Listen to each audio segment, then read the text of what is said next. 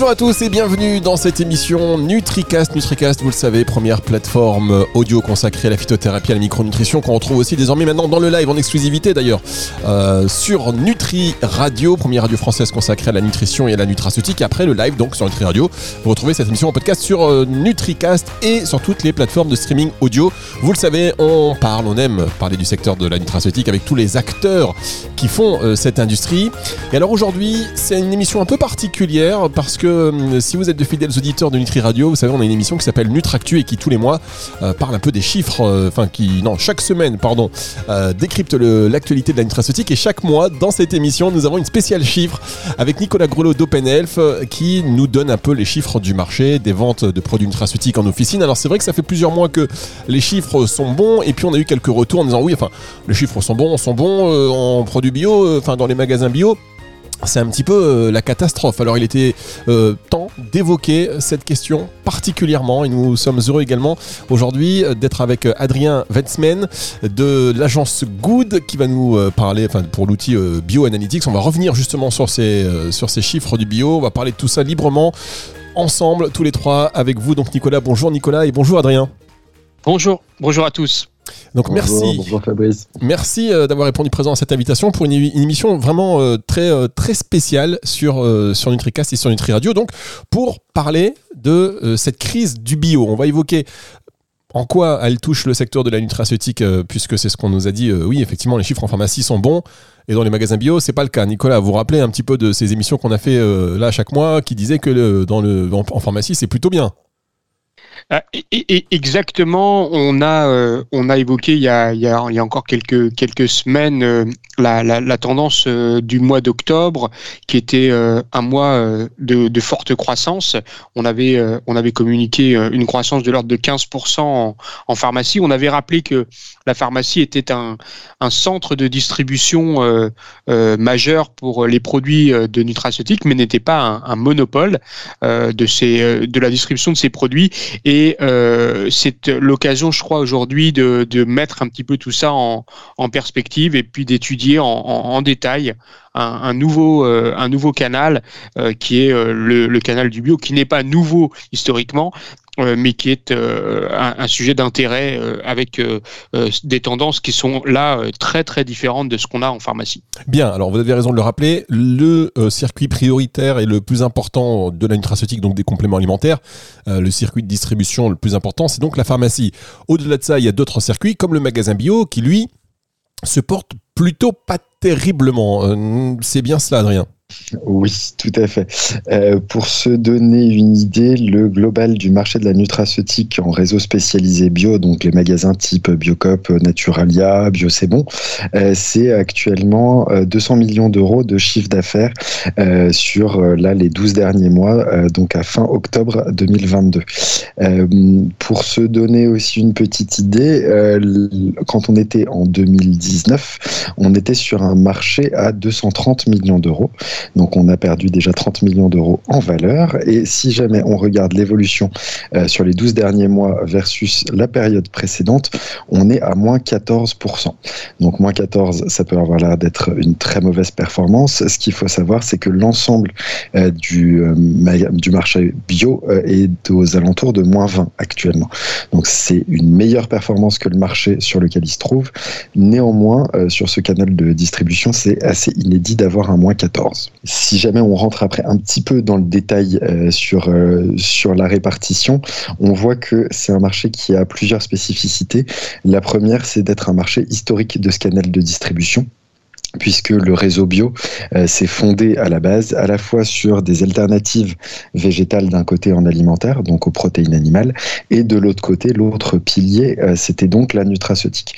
Si on reprend un petit peu l'historique de la vie claire, par exemple, euh, c'est le fondement même du, du réseau La Vie Claire qui était autour de la nutraceutique et effectivement de, du, fait de complémenter son alimentation avec des nouveaux ingrédients.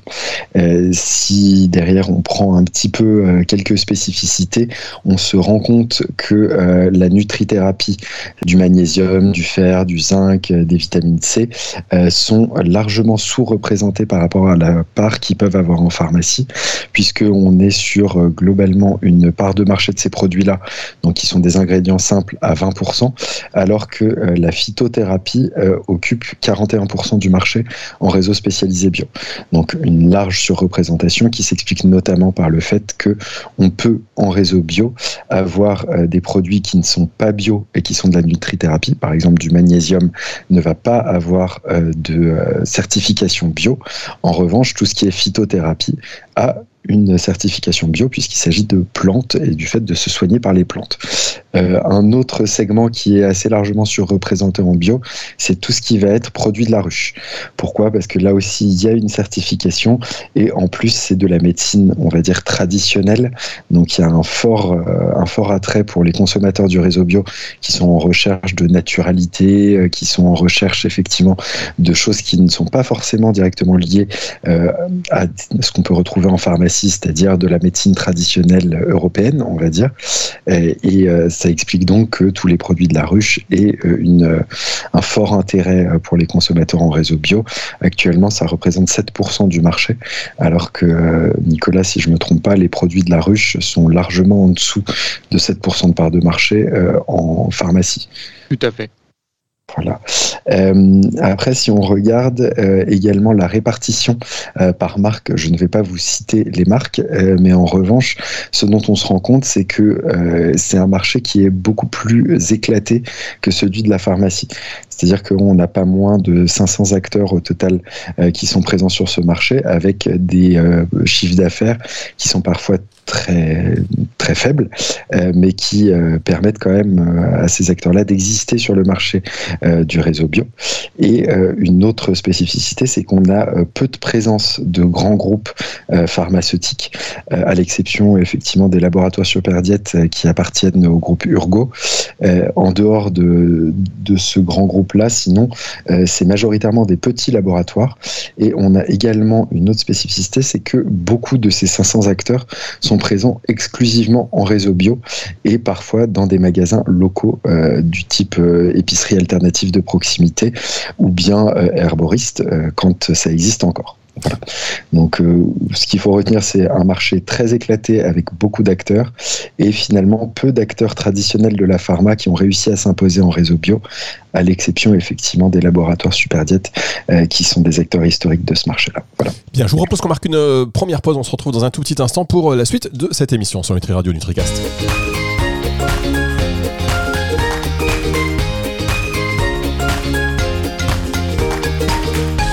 NutriCast, une émission consacrée à la crise du bio aujourd'hui. Merci pour cette introduction assez claire, euh, Adrien Wetzmann, donc de l'agence Good, avec euh, cet outil, un BioAnalytics. Vous avez tous les chiffres euh, du secteur de la bio, vente de nutraceutiques notamment, c'est ce qui nous intéresse.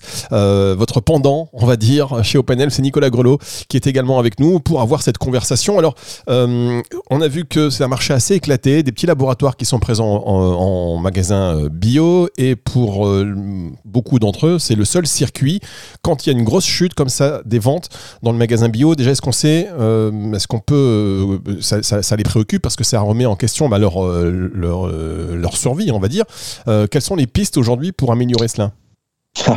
Alors, euh, en fait, la piste avait déjà été trouvée. C'est plutôt euh, quelque chose qui a été abandonné.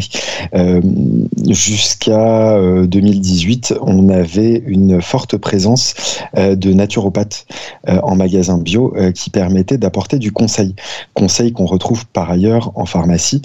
si jamais vous êtes à la recherche effectivement de nutraceutiques, vous pouvez vous tourner vers votre pharmacien et s'il a un minimum de connaissances, il va vous renseigner et vous dire quel produit prendre. Problème du magasin bio actuellement, c'est que vous n'avez plus de conseils en magasin bio. Donc, euh, les consommateurs qui découvrent la nutraceutique à travers le réseau bio n'ont pas de conseils. Ce qui veut dire euh, des actes d'achat beaucoup plus compliqués, puisque euh, vous avez personne pour vous guider à travers ce processus d'achat. Donc ça, c'est le, le premier élément. par ailleurs, pour en avoir discuté avec certains distributeurs spécialisés du réseau bio, dès qu'on remet un naturopathe ou une personne qui est capable de donner du conseil, on voit tout de suite les ventes de nutraceutiques augmenter et c'est caricatural, c'est-à-dire que si la, personne est présente, on va dire le mardi et le jeudi euh, en magasin, vous allez avoir une augmentation des produits nutraceutiques sur ces deux journées-là euh, qui va être de l'ordre de plus 20 à plus 30%. Donc on voit qu'il y a un réel impact euh, sur le fait d'avoir quelqu'un qui peut vous conseiller en magasin. Alors qu'est-ce qui s'est passé une Première piste. Qu'est-ce qui s'est passé C'était aussi évident. C'est comme si vous aviez des commerciaux un peu partout en France et hop, on rentre à la maison les mecs. Exactement, bah, c'est un peu ça qui s'est passé. Euh, il y a eu un double phénomène. Euh, le premier, c'est que euh, il y a eu effectivement une envie de rejoindre un petit peu le modèle de la GMS, c'est-à-dire d'avoir du personnel en magasin qui soit polyvalent, qui puisse à la fois faire de la mise en rayon, de la caisse et éventuellement du conseil. Mais du coup, la qualité du conseil a largement baissé. Donc ça, ça a été le, le premier souci. Et puis après, le second problème, c'était le coût, puisque en 2018 2019, avant la crise du Covid, on était sur un marché qui était en tendance euh, stable, c'est-à-dire qu'il n'y avait plus de progression. Donc, euh, il y a eu une réduction des coûts fixes. Qui dit réduction des coûts fixes dit euh, cette personne qui venait deux à trois jours par semaine en magasin pour donner du conseil sur les compléments alimentaires en général n'est plus présente. Donc, derrière, il y a eu une baisse de ce marché-là et on a vu les effets arriver assez vite. pour avoir fait une étude consommateurs donc euh, sur le sujet, on a vu aussi que les actes d'intention d'achat, euh, quand il n'y avait personne pour euh, pour donner du conseil, étaient pratiquement divisés par deux. Donc voilà, ça, ça s'explique assez vite. Et on voit aussi qu'il y a un report de ces ventes sur deux canaux, à la fois la pharmacie où vous avez du conseil, mais aussi sur Internet. Pourquoi? Parce que euh, sur Internet, vous avez des fiches détaillées de produits, on vous indique exactement quels sont les bénéfices du produit, et en plus, euh, il y a généralement un avantage financier à acheter sur Internet, puisque les produits sont généralement moins chers. Et donc, euh, quand vous êtes un consommateur qui découvre la nutraceutique et que vous allez sur Internet, bah, vous avez des guides, vous avez de quoi un peu vous aider dans votre parcours de recherche en fonction du, du problème ciblé. Et derrière, vous avez une offre qui est un peu plus intéressante, puisqu'on n'a pas de distribution physique, donc pas tous les coûts qui y sont liés. Et alors, euh, c'était des naturopathes qui étaient salariés de, ces magasins bio ou c'était plutôt des indépendants qui venaient en plus euh, euh, de manière un peu en, voilà, en indépendant, quoi, enfin chef d'entreprise. Il y, avait, il y avait les deux systèmes, c'est-à-dire qu'en fonction de l'enseigne, il y avait des enseignes qui avaient effectivement pris en salarié, par exemple à mi-temps, des naturopathes qui pouvaient aider aussi bien sur la nutraceutique que parfois sur le rayon hygiène et soins cosmétiques. et par ailleurs, on avait également des indépendants dans d'autres enseignes qui étaient là, du coup, euh, généralement un peu moins régulièrement. Mais si c'était des magasins de proximité qui communiquaient bien avec leurs clients, euh, généralement, euh, il y avait un jour particulier où il y avait donc cette personne qui faisait de la, naturopathie et qui pouvait conseiller sur, sur la nutraceutique qui était présent. Et donc, c'était le jour où les consommateurs venaient pour choisir ces produits-là. Aujourd'hui, il y a un problème aussi de, proximité dans les magasins bio, puisque comme le personnel change beaucoup plus souvent, ils ont un rapport moins direct avec leur clientèle et donc ce type d'information passe aussi beaucoup moins bien. D'accord. Euh, Nicolas, une réaction à ce que vient de dire, euh, à ce que vient de dire Adrien?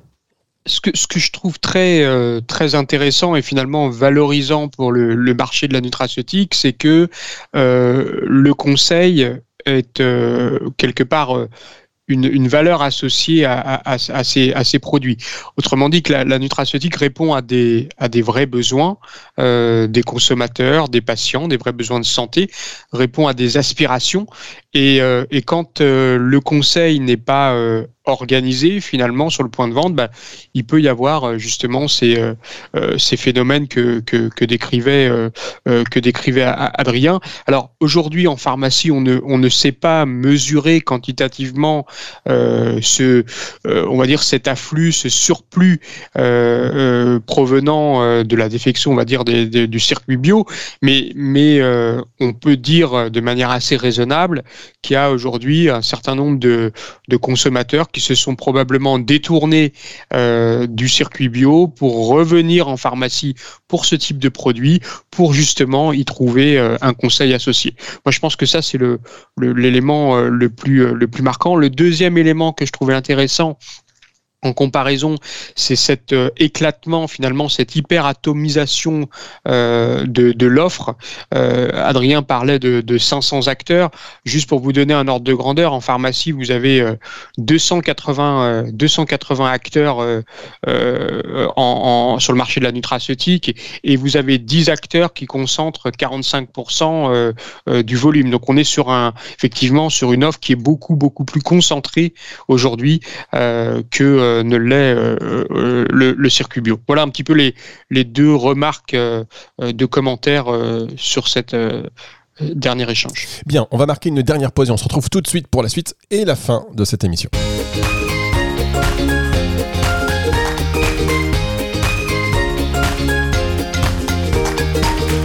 Dernière partie de cette émission extrêmement intéressante sur euh, la crise du bio avec Adrien euh, Venstman. Merci de me corriger hein, si je prononce mal Adrien. Et de l'agence Good hein, pour euh, cet outil bioanalytique qui vous permet d'avoir bioanalytics pardon qui vous permet d'avoir des données très précises sur les ventes de produits notamment nutraceutiques dans les magasins bio.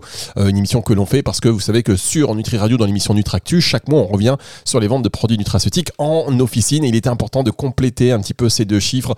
le secteur de l'officine étant le premier circuit de la distribution des produits, des compléments alimentaires, donc à très très large majorité. Euh, les circuits bio un peu moins et de moins en moins, j'ai envie de dire. Et on a vu avec vous, Adrien, que l'importance, euh, enfin là, que le conseil était prépondérant, d'avoir des naturopathes dans les magasins bio, ça a aidé. Est-ce que euh, par rapport à ce que vous disiez juste avant, juste avant la pause, est-ce que maintenant que ça y est, c'est dit, c'est fait, c'est analysé, on va revoir, on va pouvoir rediscuter avec des naturopathes et des conseillers dans ces magasins bio?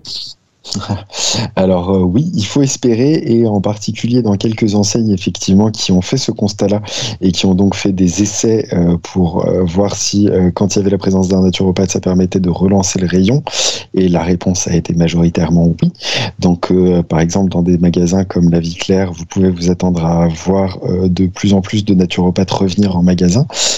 par ailleurs, il y a aussi une autre question qui se pose sur le conseil, c'est notamment auprès de toute la cible senior, euh, puisque ça reste une cible très importante dans le réseau bio, puisqu'on a une population qui est en moyenne légèrement plus âgée que la moyenne de la population française et euh, qui a euh, aussi des moyens financiers un petit peu plus élevés.